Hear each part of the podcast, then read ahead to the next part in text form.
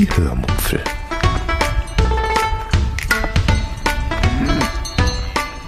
Aus dem Tagebuch einer Allgäuerin.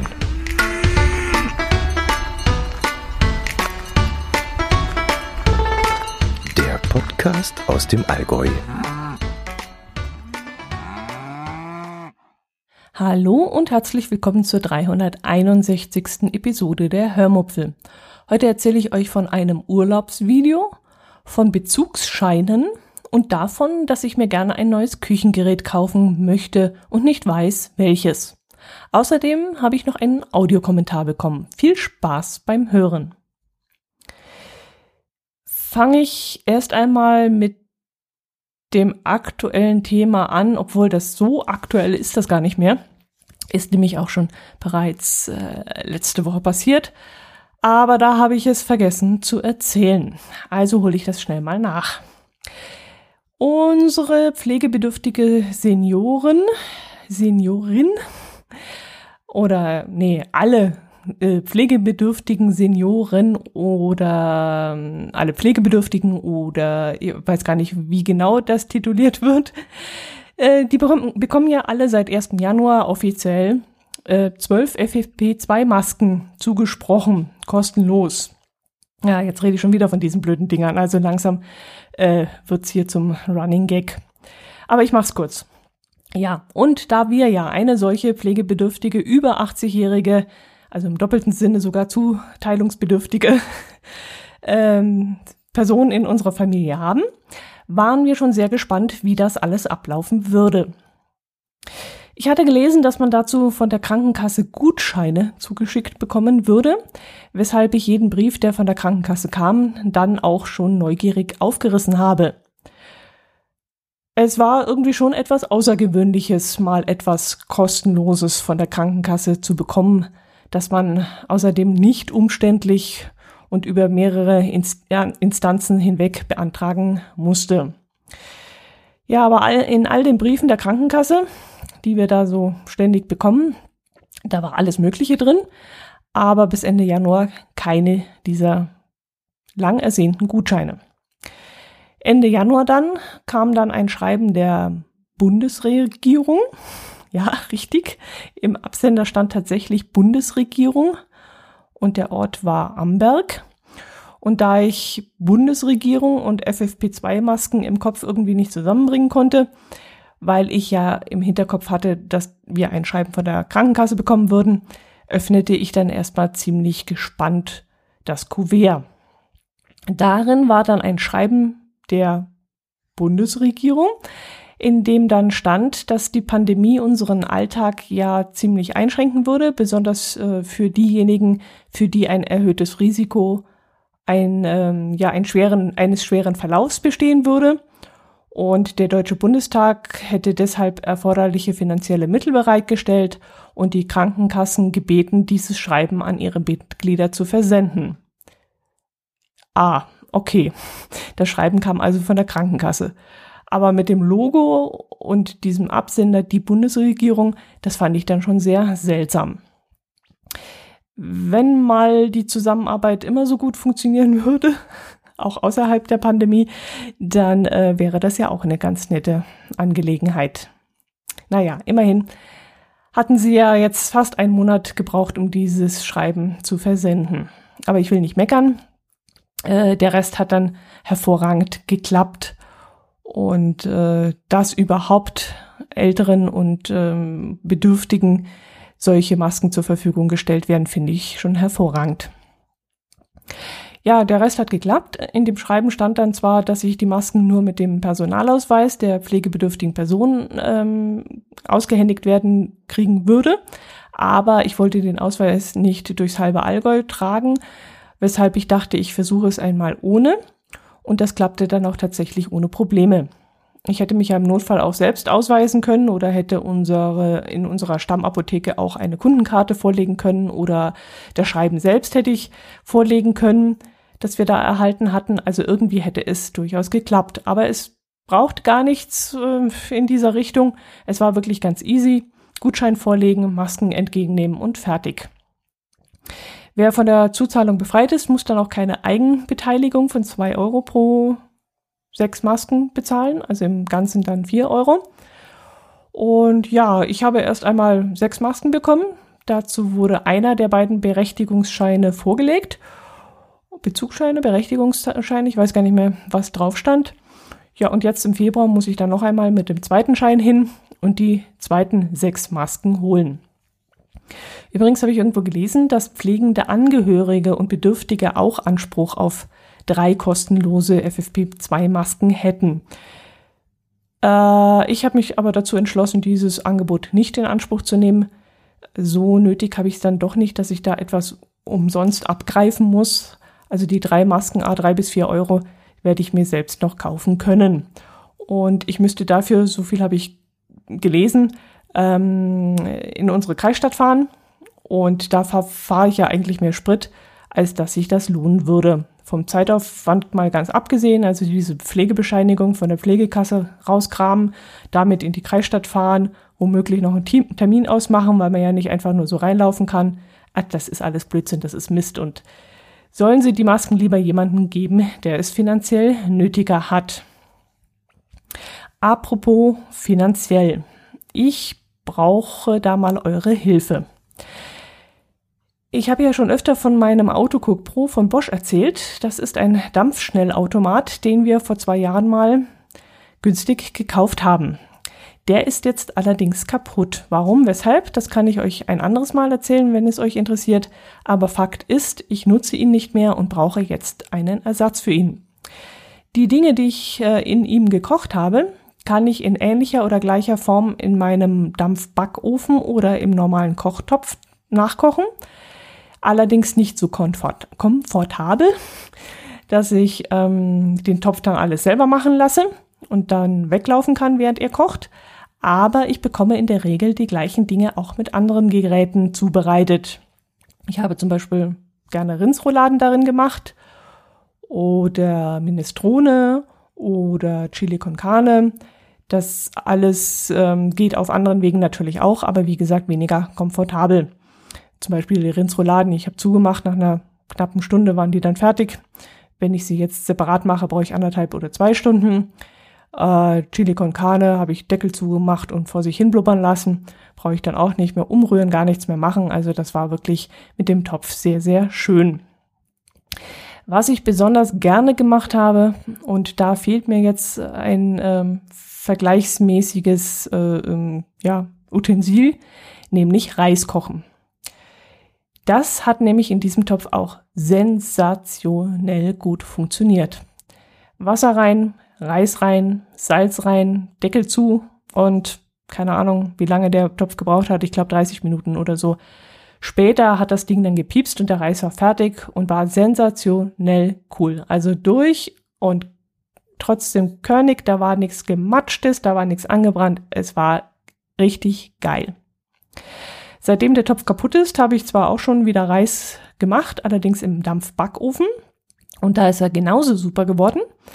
Allerdings finde ich es immer etwas albern, wenn ich wegen 200 oder 300 Gramm Reis den ganzen Backofen anschmeißen muss. Das ist in meinen Augen reinste Energieverschwendung. Oder anderes Beispiel, ich will Rindsrouladen im Backofen machen bei 130 Grad und gleichzeitig eine Schüssel Reis bei 100 Grad im Dampf, dann geht das nicht unbedingt so gut parallel. Okay, es ginge, aber halt etwas umständlicher. Äh, war vielleicht jetzt ein blödes Beispiel. Aber ihr wisst, was ich meine. Also lange Rede, kurzer Sinn. Ich brauche etwas, worin ich den Reis machen kann und oder eventuell sogar noch ein bisschen mehr. Dazu würde sich eventuell ein Reiskocher anbieten oder einer meiner Hörer hat mir ja mal ein Kochbuch für einen Dampfgarer geschenkt. Und aus diesem Buch habe ich auch schon das eine oder andere Rezept in meinem Dampfbackofen nachgekocht. Und jetzt habe ich mir überlegt, ob ich vielleicht ein, ja, so einen elektrischen Dampfgarer für die Arbeitsplätze kaufen könnte. Ob das das Richtige für mich wäre. Oder vielleicht solche stapelbaren Töpfe, die man auf den Herd stellen kann. Das ist ja auch so eine Art Dampfgarung, die da vonstatten geht. Also mit anderen Worten, ich habe keinen Plan. Und deshalb dachte ich mir, ich frage euch mal. Äh, hat jemand einen elektrischen Dampfgarer? Ähm, benutzt er ihn? Oder hat er ihn vielleicht nach dem Kauf nur zwei, dreimal benutzt und dann nie wieder? Das würde mich alles wahnsinnig interessieren. Äh, hat jemand einen Reiskocher? Oder hat jemand solche stapelbaren Töpfe für den Herd? Dann schreibt mir doch bitte einmal eure Erfahrungen dazu, egal zu welchem Gerät. Und auch wenn ihr es einmal gekauft habt und dann weggestellt habt, das ist alles sehr wichtig für mich. Ich möchte einfach wissen, inwieweit das für mich Sinn ergeben würde. Ja, bitte, seid so nett, macht das mal. Das würde mich wirklich riesig freuen. Ich habe mich jetzt schon einmal nach einem elektrischen Dampfgarer umgeschaut. Die gibt es zwischen ja, von 30 bis 300 Euro oder sogar noch mehr. Allerdings mit teils eklatanten Problemen. Dass das Essen zum Beispiel nach Plastik schmeckt. Dass Wasser ausläuft und in die Elektrik läuft. Dass die Hersteller angeben, die Geräte seien P, nee, BPA frei und dann sind sie es doch nicht ja, und solche Sachen. Und das klingt nicht besonders vertrauenserweckend, weshalb ich dann ähm, schon wieder Richtung Reiskocher so ein bisschen umgeschwenkt wäre. Allerdings bin ich dann vermutlich sehr aufs Reiskochen reduziert. Ich habe zwar irgendwo gelesen, dass man angeblich auch Gemüse damit dünsten kann, aber damit habe ich, wie gesagt, keine Erfahrung und ich kenne auch niemanden, der mir das sagen kann. Also wenn ihr mir da weiterhelfen könnt, ich bräuchte da dringend eine Entscheidungshilfe. Gut. Mh, mm, Briefmarken. In der vorletzten Episode mit dem Titel 359 Briefmarken von Dick und Doof habe ich euch ja davon erzählt, dass ich mir das Versenden von Briefen erleichtern wollte, indem ich Briefmarken online kaufe. Das habe ich euch, ähm, da habe ich euch das, das neue System vorgestellt, das die Post anbietet nämlich die Briefmarken durch einen Postcode zu ersetzen, den man selbst auf das Briefkuvert draufschreiben kann mit einem dunklen Stift. Und das hat den lieben Christian aka Oboman äh, ein wenig getriggert, der dahingehend wohl auch schon ein paar Erfahrungen machen musste. Und deshalb hat er mir einen Audiokommentar geschickt, den ich euch gleich einmal einspielen möchte. Aber eines vorneweg. Was ich spannend fand bei dem, was er erzählt hat, ist, dass ich all, in all meinen Überlegungen kein einziges Mal den Gedanken hatte, dass die Technik nicht funktionieren könnte. Also bei all meinen Überlegungen in Sachen Post dachte ich immer, Mensch, super, das ist ja ein tolles Angebot der Post. Das ist äh, richtig einfach und das die Probleme, die ich mir da mache, mache ich mir selbst. Also PayPal, wenn ich das hätte, dann wäre das alles ganz einfach und so. Aber dieses Angebot von der Post ist ja echt klasse. Aber dass das aus technischen Gründen vielleicht gar nicht so gut funktioniert, wie es da auf der Postseite klingt, darauf wäre ich ehrlich gesagt im Traum nicht gekommen. Aber, ja, ich will Christian eigentlich nicht vorgreifen. Am besten hört er einmal selbst, was er dazu zu sagen hat. Hallo Dotti. Du hattest in einer deiner letzten Folgen uns Hörer, also auch mich, gefragt, wie wir es denn so mit dem Porto halten. Aktueller Stand ist, dass ich wieder zurück bin auf der klassischen Briefmarke, kaufe so ein Zehnerpäckchen bei der Poststelle und schau drauf, dass es nicht zu schnell ausgeht. Aber auch mir ging es dann mal so, dann hat man eben keine Briefmarke, es ist Wochenende, man möchte unbedingt was wegschicken. Mir ging es, um es kurz zu machen, im Großen und Ganzen genauso wie dir. Das heißt, das will ich jetzt nicht alles nochmal wiederholen. Ich kann das, hab alles das erlebt, was du erlebt hast, wenn nicht schlimmer. Ich war auch beim Online-Porto, fand das praktisch. Es ist wieder Wochenende, keine Briefmarke da, ausdrucken. Hab mir dazu auch die Portokasse zugelegt. Das fand ich dann schon ganz praktisch sehe deinen Punkt mit dem PayPal. Stimmt, überall braucht man PayPal. Ich habe damit jetzt kein Problem, habe mir es, glaube ich, ganz gut eingerichtet, so dass es für mich funktioniert und sicher genug ist und habe darüber dann Online-Briefmarken ausgedruckt. Allerdings ist mir da immer auch schon sauer aufgestoßen. Wenn man dann eine einzelne ausdruckt, dann druckt man das auf ein schönes weißes DIN A4 Papier, schneidet die Marke aus, kann dann dieses Papier nicht wirklich noch verwenden. Man könnte sich noch Mühe geben, es klein schneiden und für Schmierpapier und so weiter. Aber letztendlich dachte ich mir, das ist eine wahnsinnige Papier- und Ressourcen- und Umweltverschwendung.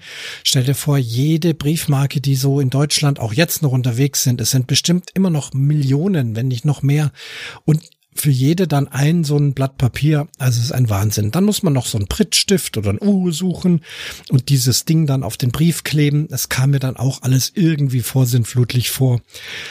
Und dem Ganzen den Rest hat es dann gegeben, als ich mal wieder an einem Wochenende eine Online-Briefmarke ausdrucken wollte oder beziehungsweise bestellen wollte. Die Bestellung hat geklappt.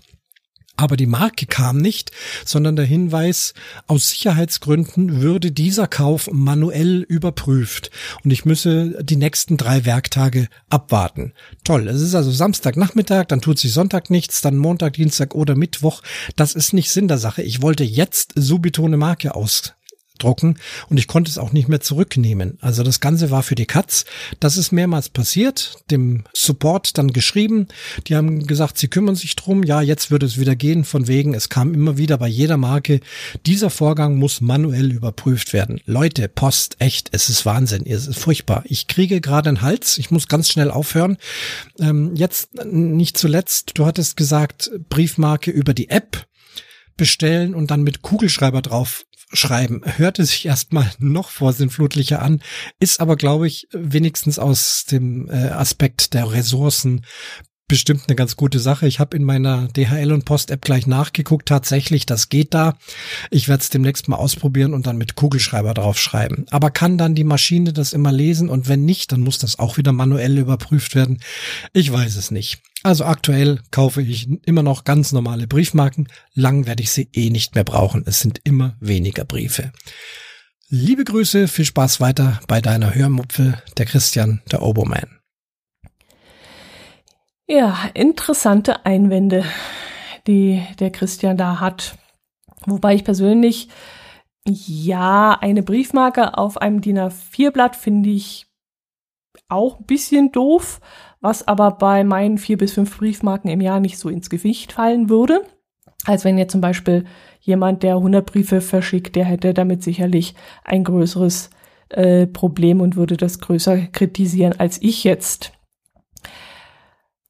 Aber wie gesagt, an der Technik, wenn es da scheitert und man dem Ganzen mehr hinterher telefonieren muss und, ähm, und reklamieren muss und, und, und, und, dann hat das wirklich keinen Sinn. Nun denn, äh, vielleicht probierst du das, Christian, mal mit, dem, mit diesem Postcode aus. Du hast ja PayPal, dann müsste das ja schnell umsetzbar sein für dich und vielleicht magst du mir dann kurz Bescheid geben, ob das äh, dann funktioniert hat. Also wenn man den Postcode sauber und lesbar aufs Kuvert schreibt, dann müsste das ja eigentlich klappen. Ich könnte mir jetzt keine technischen Details dahinter, dahinter vorstellen, dass das dann nicht funktioniert. Höchstens, dass der Code nicht richtig gelesen wird. Dann wird er aussortiert und dann nochmal händisch von jemanden, der da am Band steht und die Sachen kontrolliert, nachgetragen. Also ich denke mal, das wäre eine relativ leichte Angelegenheit. Ja, oder die App funktioniert nicht richtig. Ja, vielleicht doch ein paar technische Probleme. Probier es bitte mal aus und sag mir Bescheid. Ja gut, das war dies. Mm, und nun kommt, ja, die Urlaubssache. Ich habe euch ja in der letzten Episode davon erzählt, dass ich in letzter Zeit viele Urlaubsvideos angeschaut habe. Und ich habe euch auch angekündigt, dass ich euch von dem einen oder anderen Urlaub erzählen möchte. In dieser tristen Jahreszeit und überhaupt in dieser Zeit ist es vielleicht ganz schön, gedanklich mal ein wenig zu verreisen. Und irgendwann werden wir das auch wieder real tun können. Da bin ich fest überzeugt von. Wir waren früher viel in Italien unterwegs. Damals hatten wir schon einen Wohnwagen, allerdings nicht den, den wir jetzt haben, sondern einen kleineren. Und dafür haben wir dann ein geschlossenes Vorzelt gehabt, also eines, das rundherum Wände hat.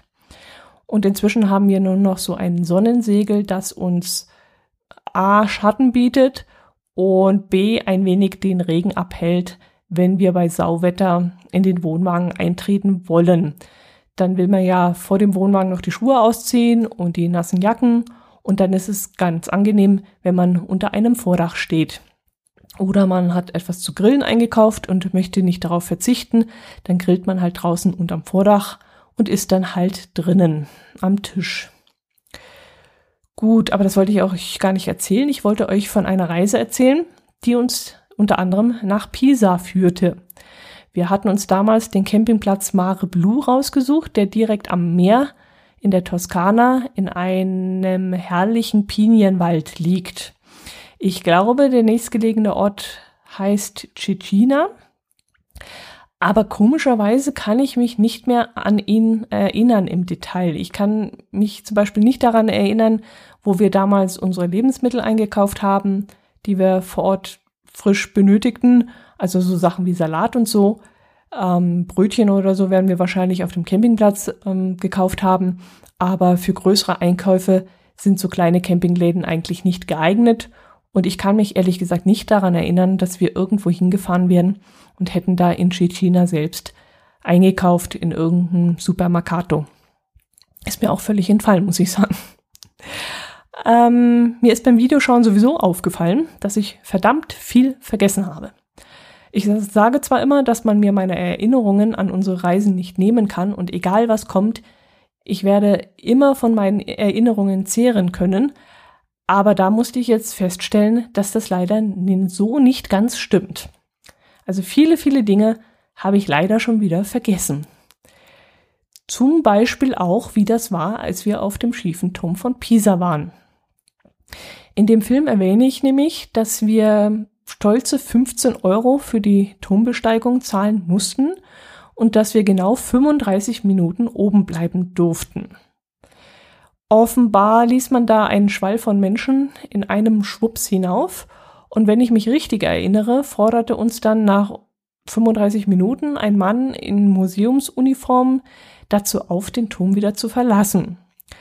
Damals dachte ich, dass damit möglichst viele Touristen durch die Sehenswürdigkeit geschleust werden soll, sollen, äh, was sicherlich auch der Grund war. Möchte ich gar nicht absprechen, dass das nicht so war. Aber wenn ich da jetzt so das Video anschaue, dann gehe ich doch tatsächlich davon aus, dass es in dem schmalen Treppenhaus nur One-Way hoch oder runter gegangen ist und man deshalb den Auf- und den Abgang irgendwie kontrollieren musste. Und deswegen war es vermutlich so, dass wir alle in einem Schwung hochgelaufen sind. Nach 35 Minuten wurden wir dann aufgefordert, den Turm wieder zu verlassen. Und wenn der letzte unten raus ist, dann durfte die nächste Gruppe hoch. Unter den Dingen, die ich vergessen hatte, war auch die Tatsache, dass die Besteigung des Turms wohl einer meiner Träume gewesen sein muss. Und das schockte mich dann doch sehr. Denn wie kann man denn einen großen Wunsch, einen Traum einfach so vergessen? Also das hat mich echt in dem Moment, als ich das Video gesehen habe, geschockt. Aber offensichtlich hatte ich da im Gedanken, nachdem der Traum erfüllt war, einen Haken dahinter gemacht. Und ja, anders kann ich mir das einfach nicht erklären. Erst nachdem ich dann das Video zu Ende geschaut hatte, fiel es mir dann nach und nach wieder ein. Es war dann wohl so, dass mir meine Eltern als Kind immer erzählt hatten, wie sie damals in Pisa waren. Ob sie den Turm damals bestiegen haben, das weiß ich gar nicht mehr. Also müsste ich meine Mutter noch mal fragen. Jedenfalls muss ich in mir, also muss sich in mir bei diesen Erzählungen, die ich da gehört habe, der Wunsch ja aufgekommen sein, unbedingt einmal auf diesen Turm raufgehen zu wollen. Jetzt war es aber so, dass der schiefe Turm drohte umzukippen. Daran werdet ihr euch sicherlich auch noch erinnern. Und deshalb wurde dieser Turm fast zehn Jahre lang gesperrt. Und wann und ob man ihn jemals wieder besteigen würde können, das war damals ungewiss. Und als dann äh, der Turm, nachdem er wieder gerade gerückt worden war und mit Gewichten stabilisiert worden war, geöffnet wurde, da haben wir uns dann gleich auf die Socken gemacht und sind dorthin gefahren. Und dann konnte ich mir meinen Traum erfüllen. Und ich war wohl sehr glücklich darüber, denn mein Herz allerliebster hat mich dabei gefilmt, wie ich ganz gerührt am Geländer stehe und mich darüber freue, dass ich endlich auf den schiefen Turm gehen konnte und dass mir mein offensichtlich wahnsinnig inniger Wunsch in diesem Moment erfüllt worden war. Ja, wie gesagt, die Tatsache, dass äh, ich mich an diesen riesigen Wunsch nicht mehr erinnern kann, das ist, ist auch irgendwie traurig, muss ich sagen. Also das ja, schade. Man sollte auch die Träume, nachdem sie erfüllt worden sind, in Erinnerung behalten und sich darüber freuen, dass sie eben erfüllt wurden. An einen anderen Wunsch erinnere ich mich auch noch. Und zwar habe ich mir als junges Mädchen immer mal gewünscht, mit einem Hubschrauber zu fliegen. Ich weiß zwar nicht mehr, ob ich grundsätzlich äh, mit dem Hubschrauber fliegen wollte oder ob es ein Hubschrauberflug explizit über den Grand Canyon war. Fakt ist jedenfalls, dass ich mir genau das auch schon mal erfüllt habe. Und ja, aber davon erzähle ich euch vielleicht ein anderes Mal. Das hat jetzt nichts mit meinem Pisa-Urlaub zu tun und auch nicht mit meinen Urlaubsvideos, denn das ist in einer Zeit passiert, da habe ich noch nicht gefilmt während des Urlaubs. Mm, vom Pisa-Video gibt es aber eigentlich auch gar nicht mehr viel zu erzählen. Ach doch, doch, doch, doch. Mm, was nicht in dem Video zu sehen ist, woran ich mich aber noch ganz genau erinnere, ist, dass wir auch den benachbarten Battisterio gegangen, äh, besichtigt haben. Und äh, dass genau in diesem Moment eine Frau angefangen hat, darin zu singen. Also dieser Battisterio, das ist ein runder, riesiger Bau. Ich weiß jetzt nicht, ob der rein aus Marmor ist. Jedenfalls steht der neben, ähm, neben der Kathedrale. Und da herrscht ein wunderbarer Klang. Und diese Frau, die sang da, und das war kein Konzert oder so, sondern äh, die Frau, die hat entweder gerne gesungen oder hat das vielleicht beruflich gemacht und wollte einfach mal in diesem außergewöhnlichen Raum ihre eigene Stimme hören. Und ja, an diese sensationell geile Situation kann ich mich natürlich noch ganz genau erinnern, denn äh, das ging wirklich durch und durch. Also da war ich wirklich sehr angefasst und mir läuft jetzt noch, wenn ich mich daran zurückerinnere, ein Schauer über den Rücken. Ja, seltsamerweise kann ich mich auch noch daran erinnern, wie mein Herz allerliebster wie ein Rohrspatz geschimpft hat, als wir mit dem Auto ins Zentrum von Pisa gefahren sind.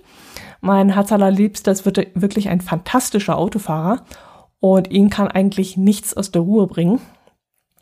Aber da war er wirklich völlig durch den Wind. Ich weiß noch, dass mich das in zweifacher Sicht ein wenig gewundert hat, denn äh, erstens, ja, dass er überhaupt aus der Ruhe gebracht werden kann, das war für mich seltsam. Und zweitens, weil ich es damals gar nicht so schlimm empfunden habe. Gut, jetzt auf dem Beifahrer sitzend, mit Beifahrersitz sitzend, kann man ja gut Maul aufreißen. Aber ähm, für mich war das einfach so, ja, so seltsam. Ähm, die Situation war für mich nicht so bedrohlich wie ihn, für ihn in diesem Moment. Und er redet heute noch davon, dass das wirklich ein blöder Tag damals war.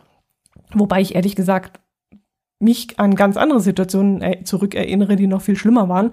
Also zum Beispiel, als wir damals mal nach Pompeji fuhren, Richtung Neapel und hinten raus Richtung Pompeji, da hatte er wirklich allen Grund, in Panik zu geraten, denn da sind wir von einer ja, Autobahn gekommen, mit vier, fünf Spuren und sollten uns dann in ein Nadelöhr einfädeln und das zur Rush Hour, so abends Richtung 17 Uhr, 17.30 Uhr, als alle nach Hause fuhren.